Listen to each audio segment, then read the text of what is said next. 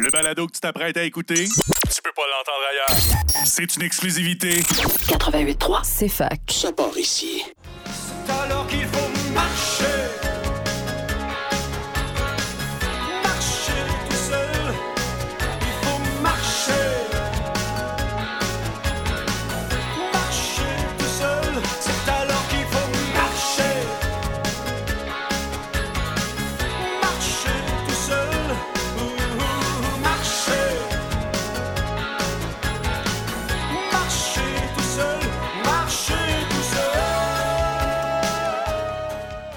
Bonjour tout le monde, bienvenue à l'émission À nous le futur. C'est Claude Saint-Georges à l'appareil. Euh, J'ai le privilège d'être en compagnie de Maître Stéphanie Roy, qui est professeur à la faculté de droit de l'Université de Sherbrooke. Et puis, euh, donc, ça concerne l'environnement. Euh, Maître Roy est spécialiste dans le droit de l'environnement et les droits de la nature. C'est une sous-section, je pense. Et puis, euh, Monsieur Guterres, le secrétaire des Nations Unies, euh, il y a deux jours, parce que moi je suis abonné à- aux nouvelles de l'ONU à chaque, jour, il dit qu'il faut agir avant qu'il ne soit trop tard et il présente ses priorités pour 2023. Il y en a 4-5. là. Puis euh, un de ceux-là, c'est un environnement propre, sain et durable pour tous. Puis moi, bien, ça donne que je suis membre de la QDR, euh, l'Association québécoise défense des droits des retraités. Puis le dixième droit, c'est le droit à un environnement sain, euh, respectueux de la biodiversité. Et comme première question, j'aurais peut-être, euh, euh, c'est un environnement, le droit à un environnement sain. Puis vous, vous enseignez le droit de l'environnement. C'est- une petite distinction syntaxique qui a, du sens ou qu'il n'y en a pas vraiment? Mais D'abord, merci de me recevoir, M. Saint-Jean. Euh, oui, c'est une différence syntaxique, mais il y en a une quand même parce que, euh, bon, évidemment, quand on s'intéresse au droit de l'environnement, on s'intéresse à tout l'environnement. Quand on parle du droit à un environnement sain, on parle euh, du droit de la personne à la protection de l'environnement. D'ailleurs, ce droit-là est aussi protégé à l'article 46.1 de la Charte québécoise.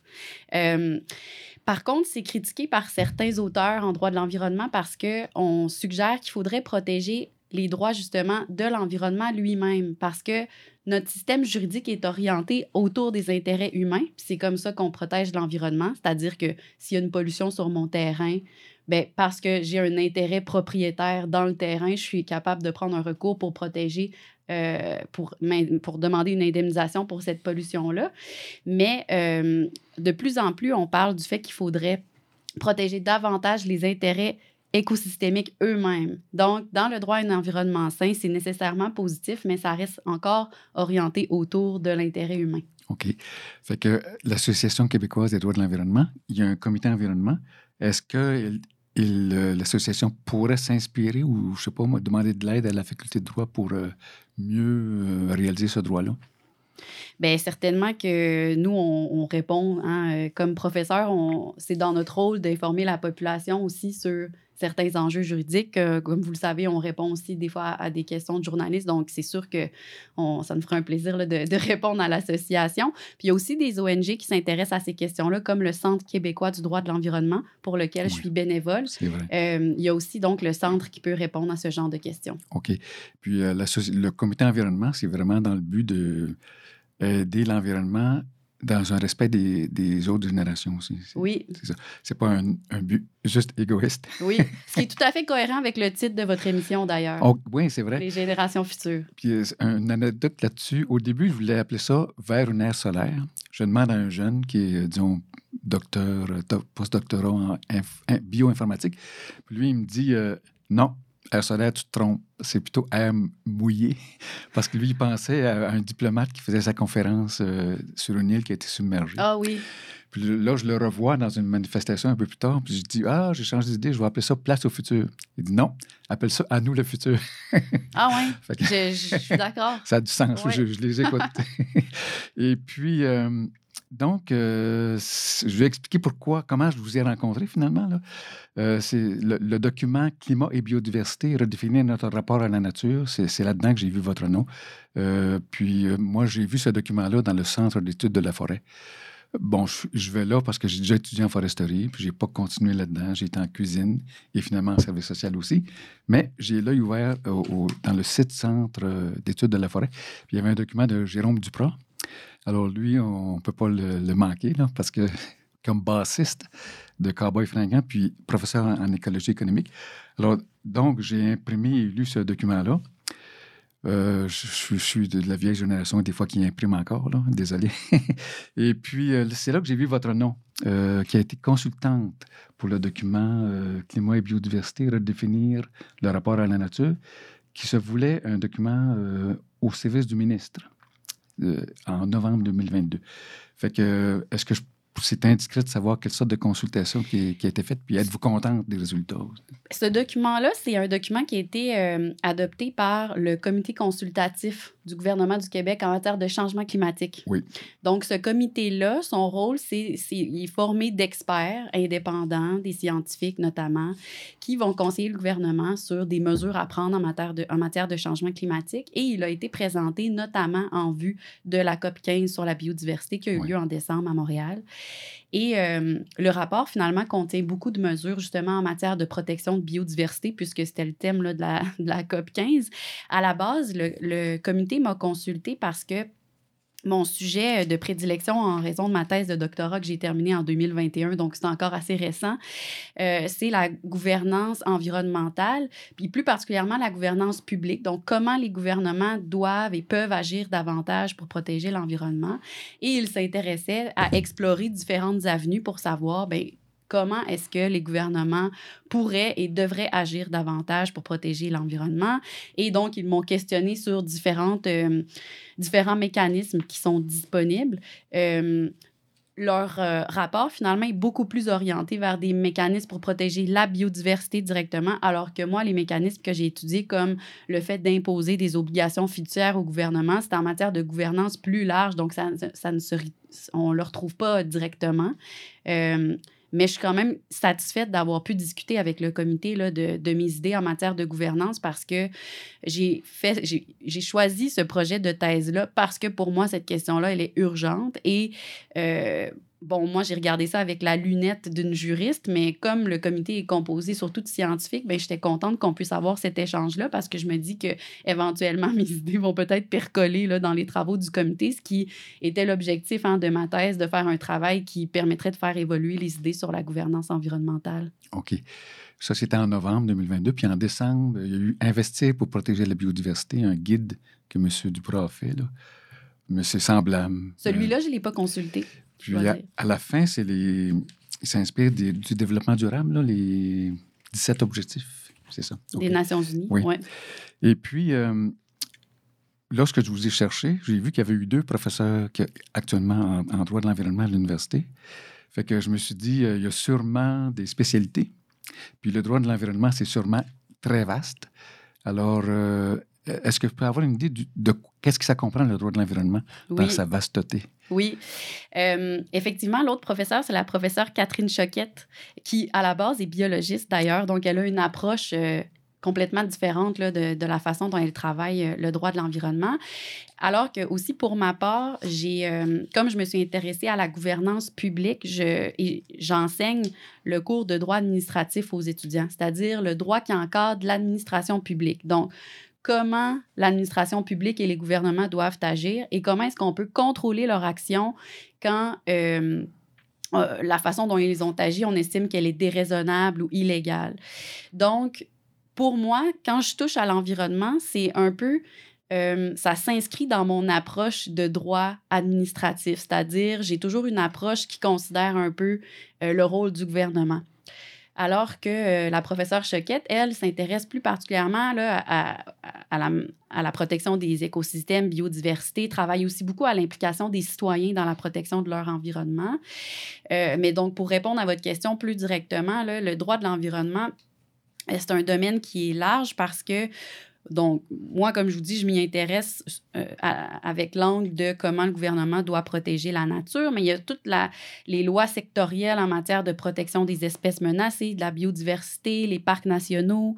Euh, ensuite, on a la loi sur la qualité de l'environnement au Québec qui gère plusieurs enjeux comme les milieux humides, l'émission de certains polluants. Euh, ensuite, ben, en environnement, on a aussi, euh, par exemple, certaines interdictions d'utiliser certains euh, produits chimiques, puis ensuite le fait que le gouvernement doit donner des pénalités quand ces interdictions-là ne sont pas respectées. Donc, c'est très vaste et d'ailleurs, pour les juristes, euh, alors qu'on a des matières de base comme des profs en matière de contrat ou des profs en matière de droit familial. Quand on parle d'environnement, c'est un peu une matière qui touche à tout parce qu'on a du droit pénal, on a du droit contractuel, on a du droit de la responsabilité civile. Donc, c'est vraiment un domaine qui est vaste et euh, qui est centré autour d'un enjeu qui est celui de l'environnement. Mhm. Donc, euh, la réalisation des cibles de la COP 15, euh, c'est plutôt Mme Choquette qui s'occuperait de ça, je crois. Est-ce que vous... C'est vrai que c'est plus dans, dans, dans son angle de, de recherche. Et pour ma part, en fait, ce que je peux vous dire là-dessus sur les objectifs de la COP 15 sur la biodiversité, c'est que, bon, au Québec, on, on a certaines, certains mécanismes, mais ça prend surtout une volonté politique euh, de, Mhm. de mettre ça Ouais. comme une priorité. Euh, donc, euh, le gouvernement du Québec s'est donné comme objectif de protéger un, un certain pourcentage de son territoire en- comme aire protégée. Euh, mais ça fait quand même plusieurs années, ça prend du temps. Donc, euh, Ouais. si on voulait vraiment agir davantage en matière de protection de la biodiversité, il faudrait prioriser ce domaine-là davantage. Oui, puis je pense que le document euh, en question, il demande une, prote- une protection au sud. Alors, parce qu'il y a souvent au nord, trop au nord. Mhm. Est-ce qu'on va en avoir au sud de la protection? Mais c'est vrai que quand on regarde le territoire du Québec, il y a des aires protégées dans les territoires nordiques où il n'y a pas de population. Donc, c'est plus facile, effectivement, de, de, de dire qu'un territoire, il n'y aura pas d'exploitation s'il n'y a personne qui l'habite. Euh, maintenant, il faudrait consulter quel est- quels sont les plans du gouvernement pour savoir où ils sont situés, là, les, les prochains projets. Mais il faut qu'il y en ait au sud pour que ce soit utile parce que il faut que euh, ne serait-ce que pour notre qualité de vie dans notre environnement urbain, on se protège certains endroits où on, on puisse euh, laisser les écosystèmes se développer, puis nous, comme citoyens, avoir accès à la nature aussi. Mhm. Oui, pour notre santé. Et tout Oui. ça, le, le Shinrin Yoku. Euh, euh, Qu'est-ce que je voulais dire? Oh, ouais, ben c'est ça. Qu'est-ce que les municipalités peuvent faire en général pour protéger l'environnement sur leur territoire? Oui, c'est une bonne question. Euh, en vertu de la loi sur les compétences municipales, les, municipalités ont un pouvoir de réglementer en matière d'environnement. Euh, par contre, les municipalités sont dans notre dans notre ordre euh, législatif canadien, on a le palier fédéral, on a le palier provincial et les municipalités sont une créature des provinces. Donc, c'est la province qui va déléguer certaines compétences aux municipalités, ce qui veut dire d'ailleurs que les municipalités ne peuvent pas réglementer euh, de façon contraire à ce que la province va prévoir, mais elles peuvent le faire de façon complémentaire et particulièrement pour tout ce qui est des enjeux euh, locaux. Donc, par exemple, euh, elles peuvent faire le suivi de l'état de la biodiversité sur leur territoire. Elles peuvent s'assurer de la préserver da- davantage puis d'inclure ça dans leur planification du territoire. Elles peuvent euh, essayer, prendre des mesures de restauration des écosystèmes. euh, euh, faire un contrôle des espèces exotiques envahissantes, euh, s'assurer de l'élimination, de l'utilisation de certains pesticides, euh, mais aussi s'assurer de l'accès des citoyens à des espaces naturels. Donc, il y a plusieurs choses qu'elles peuvent faire pour ce qui est sur leur territoire. Et dans le, la résolution, d'ailleurs, que vous m'avez transmise, qui a été adoptée par euh, le CRE, euh, le Conseil régional de l'environnement. Merci euh, de l'Estrie. Oui. Donc, ils suggèrent justement, ils encouragent les municipalités du Québec à prendre des mesures dans ces domaines-là. Et d'ailleurs, le, euh, un des membres du CRE de l'Estrie, c'est Maître Michel Bélanger, qui est aussi le fondateur du Centre québécois du droit de l'environnement. Donc, il est certain que la résolution prend en compte les compétences des municipalités euh, en matière de droit de l'environnement. Je regardais hier, je pense qu'il y a 18 municipalités qui ont adopté ça. là. Euh, donc, ça, ça s'en vient assez régional et protégé, tant mieux. là. Puis ils ont jusqu'au mois de mars pour avoir d'autres municipalités.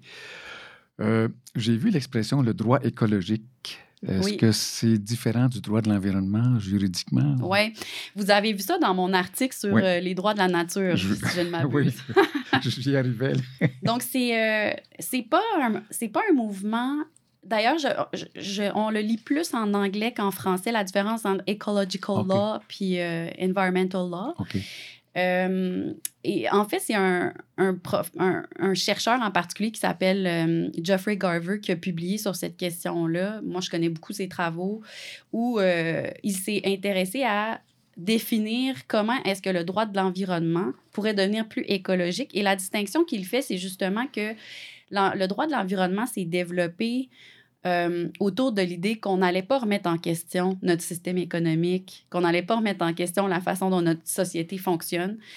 Euh, mais malheureusement, il y a des problèmes avec notre fonctionnement actuel qui font en sorte que ben, si on ne remet pas en question notre modèle économique puis l'exploitation effrénée des ressources naturelles, même si on adopte des belles lois où on se donne des beaux objectifs de protection, si on continue d'exploiter sans fin les ressources naturelles, c'est certain que ça va continuer de se dégrader. Euh, donc, l'idée du droit écologique, c'est de voir, ben, c'est quoi qu'il faut prioriser pour faire en sorte que le droit puis la société, finalement, deviennent plus écologiques et qu'on remette justement la protection des écosystèmes puis des intérêts écosystémiques au centre des considérations. OK. Fait que je vois que j'avais vraiment un intérêt à l'écologie qui euh, chapeaute le droit de l'environnement.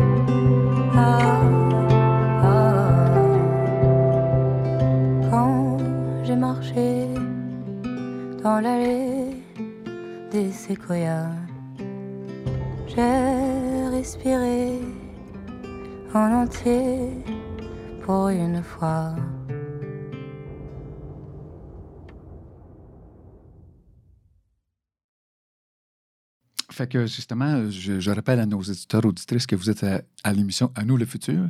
Et nous avons la chance d'être en présence de Maître Stéphanie Roy euh, de la Faculté de droit. Puis elle est autrice euh, du document que j'ai entre les mains, Traverser le pont une fois rendu à la rivière, deux points, réflexion sur la mise en œuvre des droits de la nature et l'évolution du droit de l'environnement.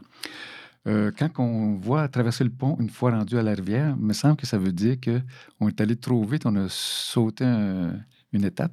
C'est ça que vous voulez dire?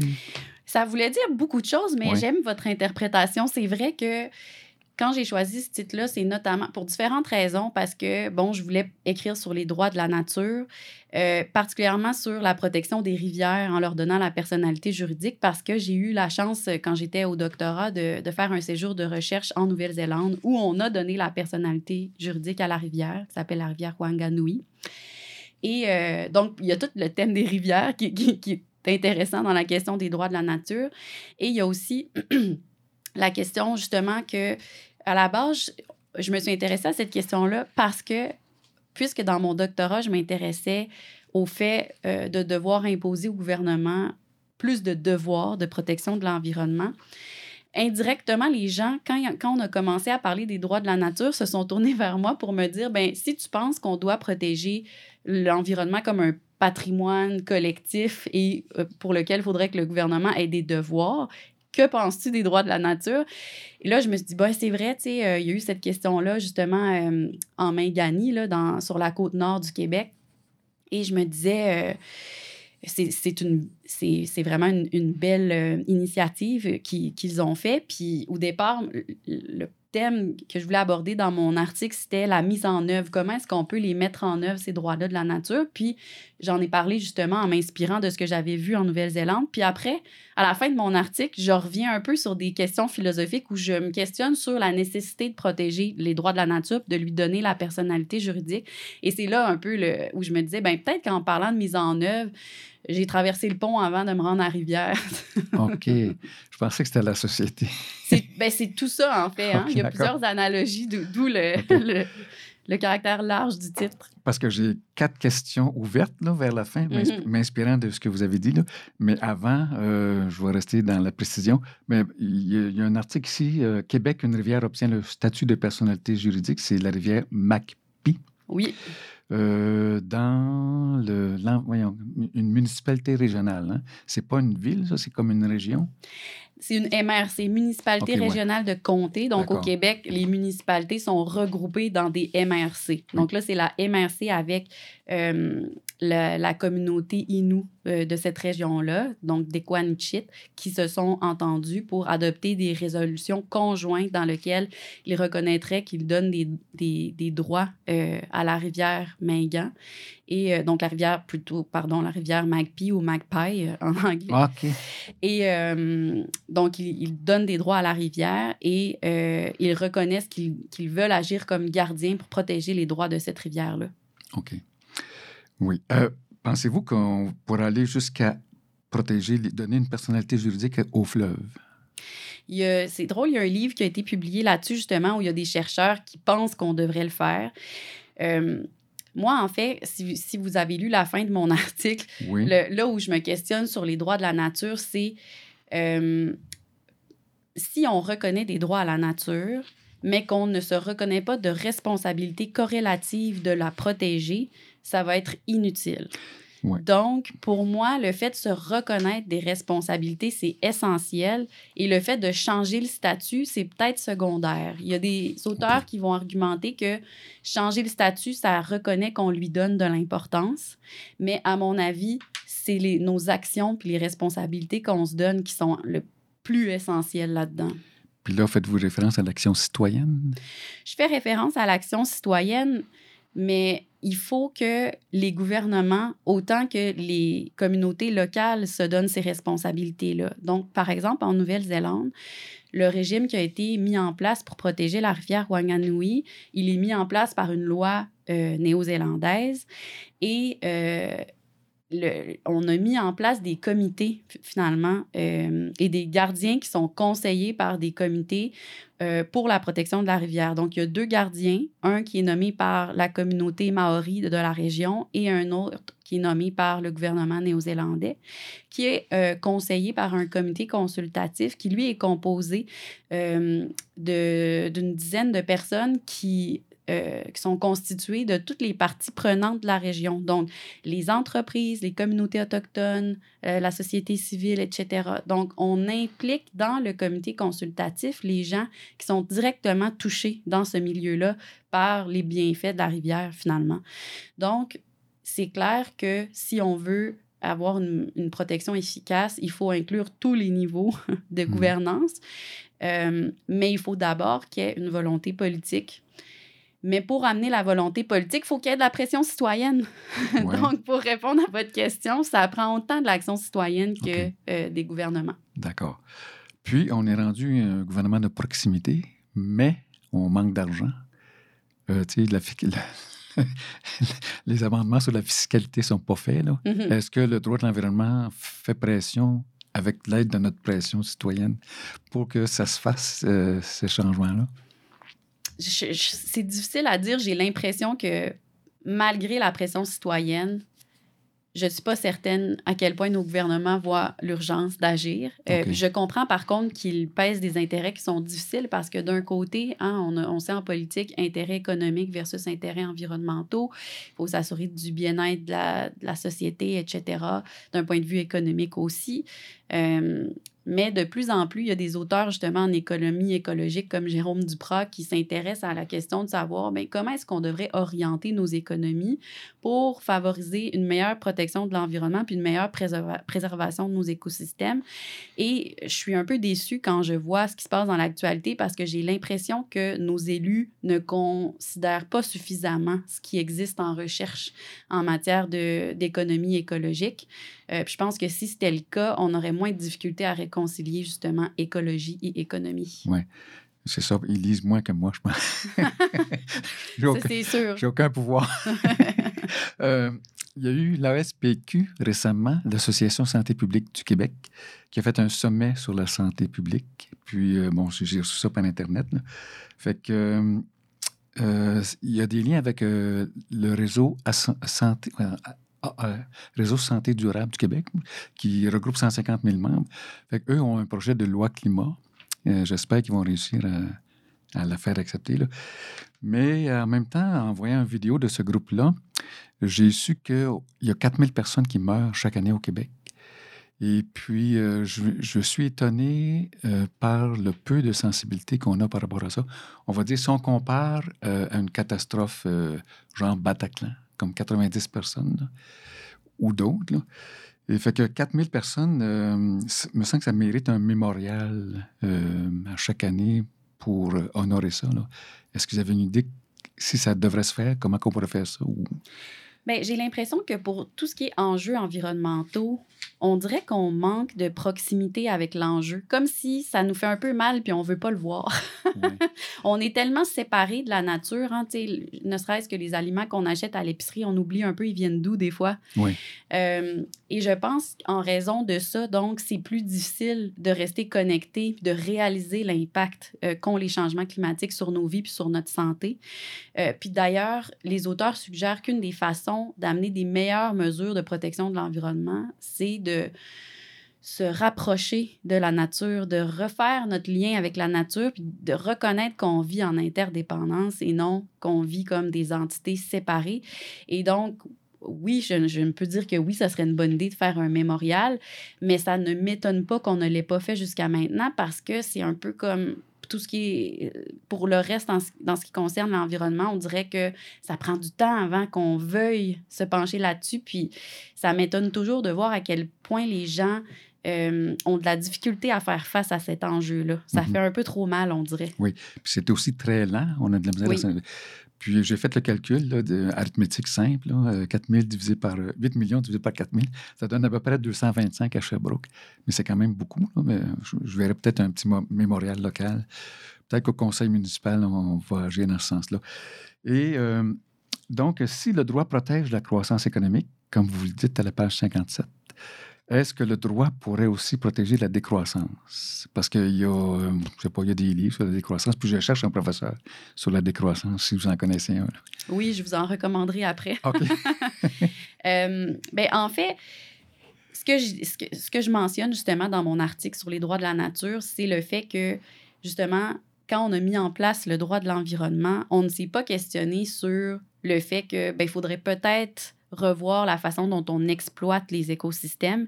Et donc, on n'a pas remis en question euh, toute la notion de croissance économique, d'exploitation effrénée, comme je le disais plus tôt.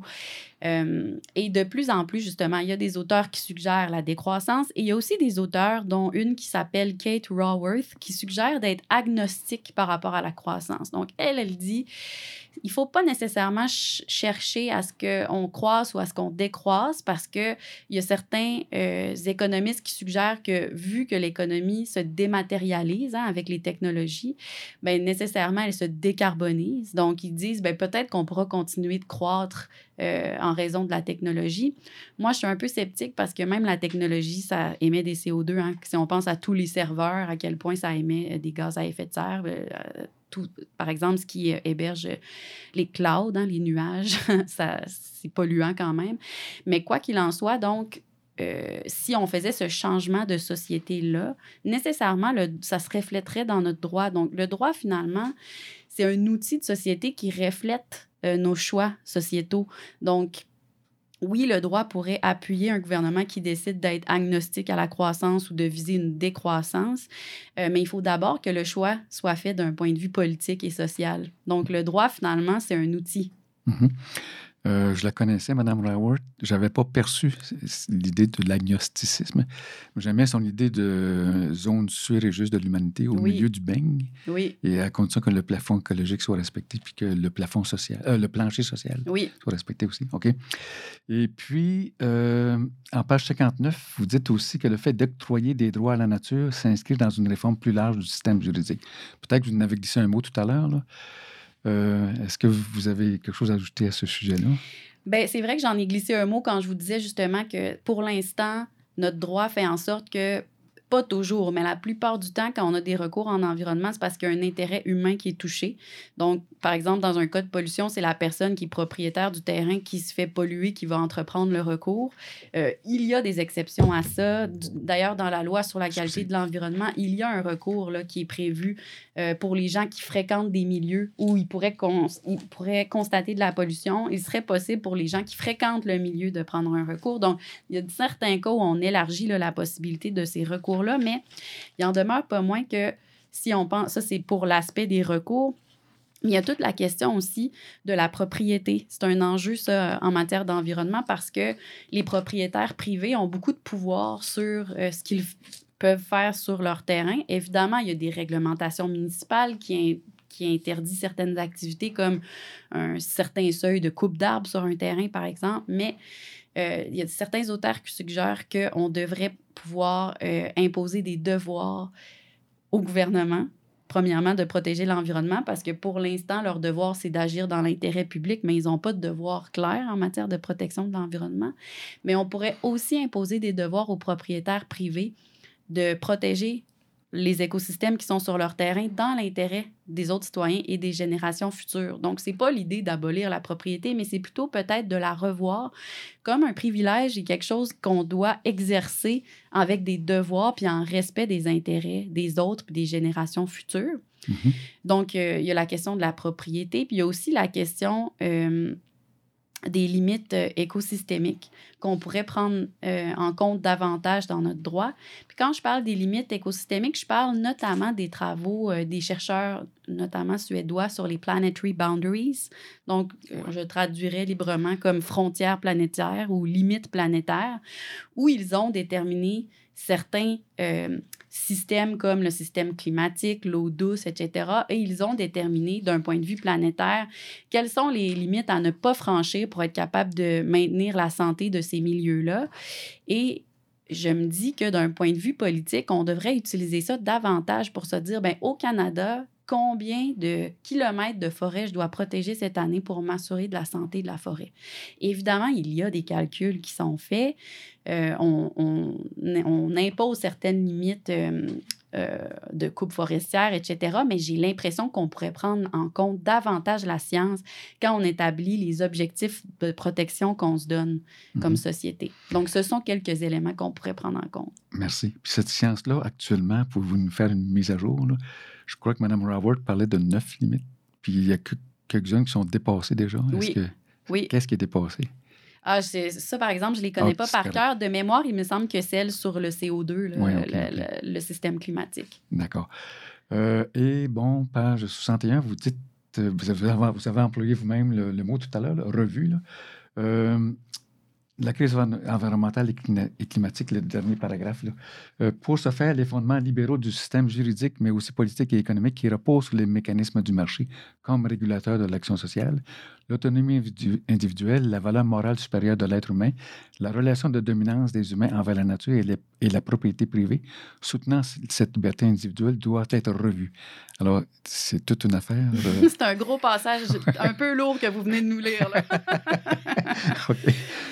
Ben, il faut, euh, en tout cas, ben, il faut tout revoir. Oui, bien en fait, ce que j'aurais à vous dire là-dessus, c'est que le libéralisme philosophique, ça nous vient des philosophes du siècle des Lumières, qui, eux, s'intéressaient à la protection des individus face à, euh, aux excès puis à l'arbitraire des pouvoirs monarchiques. Donc, parce que le pouvoir monarchique euh, abusait de ses pouvoirs envers les citoyens, les philosophes des Lumières se sont dit on doit protéger les libertés individuelles et l'autonomie euh, des individus. Mhm. Et donc, se sont intéressés justement à toute la question euh, des droits, par Mhm. exemple, qui ont finalement été protégés par des chartes. Mhm.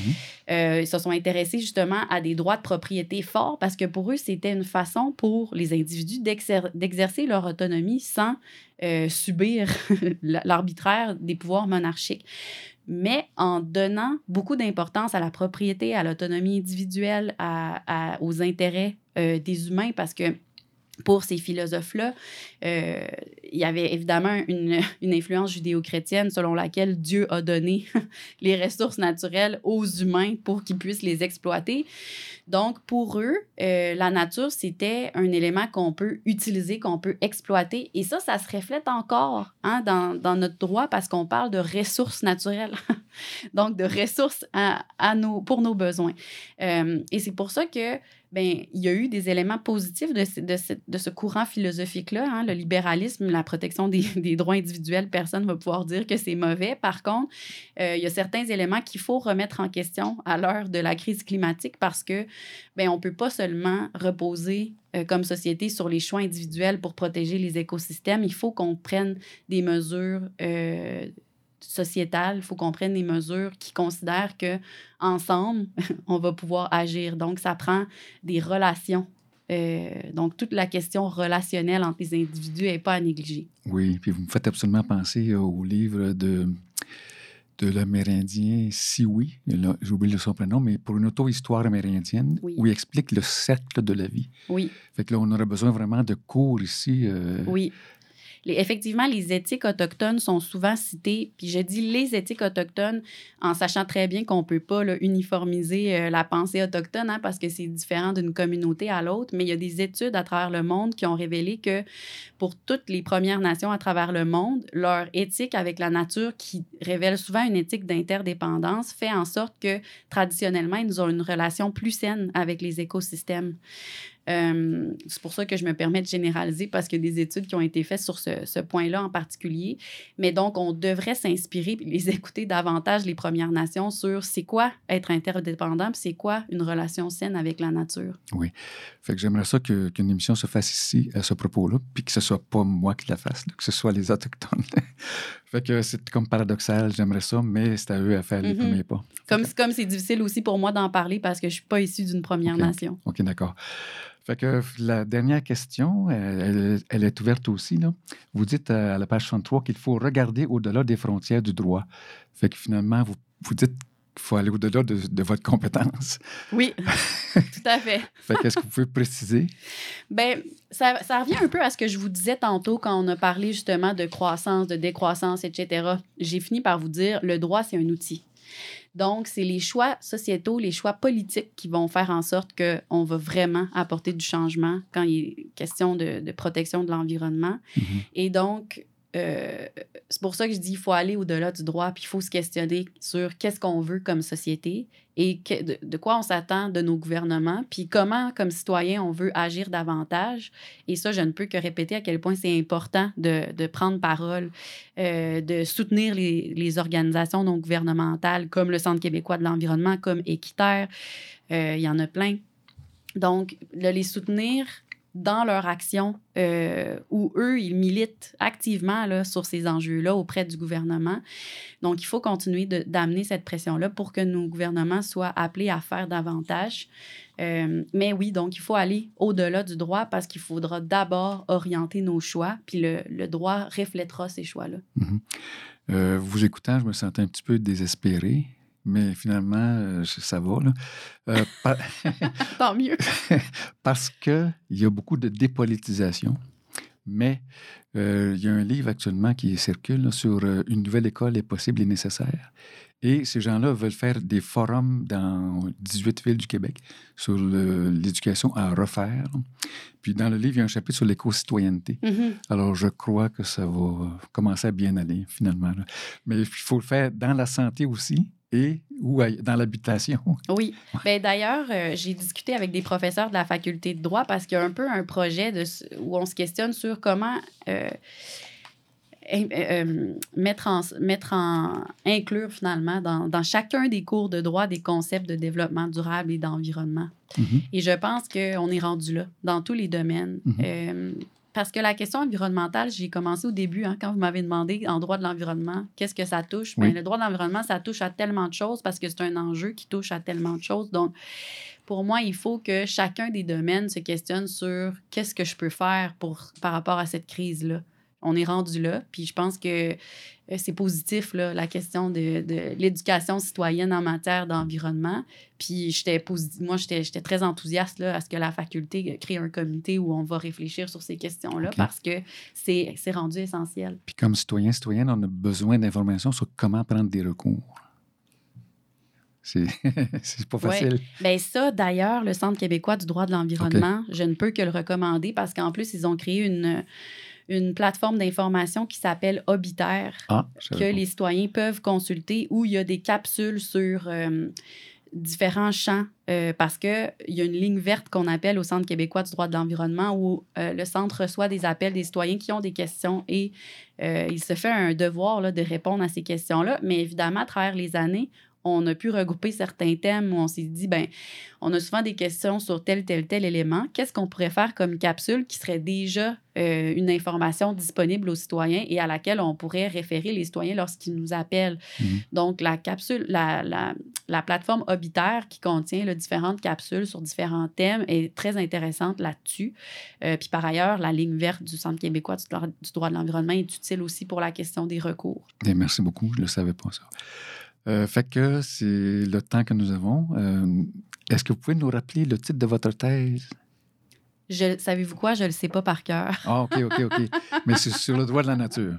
Non, c'est sur euh, le, les obligations de l'État en matière d'environnement. OK, OK. Mais c'est un très, très long titre, comme toutes les thèses. Donc, euh, puis mon cerveau a mis ça dans un champ à part. Oui, d'accord. Mais moi-même, j'ai j'ai fait un titre euh, assez, assez long, là, euh, travail, le travail social et le développement viable dans l'ère des communications. oui, c'est ça. Moi, c'est, je pense que c'est la, la, la responsabilité de l'État en matière d'environnement et les obligations fiduciaires. Quelque chose comme ça. Ça ressemble à ça. Bon, mais c'est merveilleux. Je vous remercie beaucoup. Euh, Nous étions en présence, chers auditeurs auditrices, de Maître Stéphanie Roy, qui est professeur à la Faculté de droit. Euh, J'apprécie beaucoup votre euh, disponibilité et la richesse de vos informations. Et on se souhaite bonne chance pour l'environnement dans le futur. Merci beaucoup, M. Saint-Jean. Merci beaucoup à Alexandre qui nous a mis en onde. Alors, à la prochaine. Au revoir. Au revoir.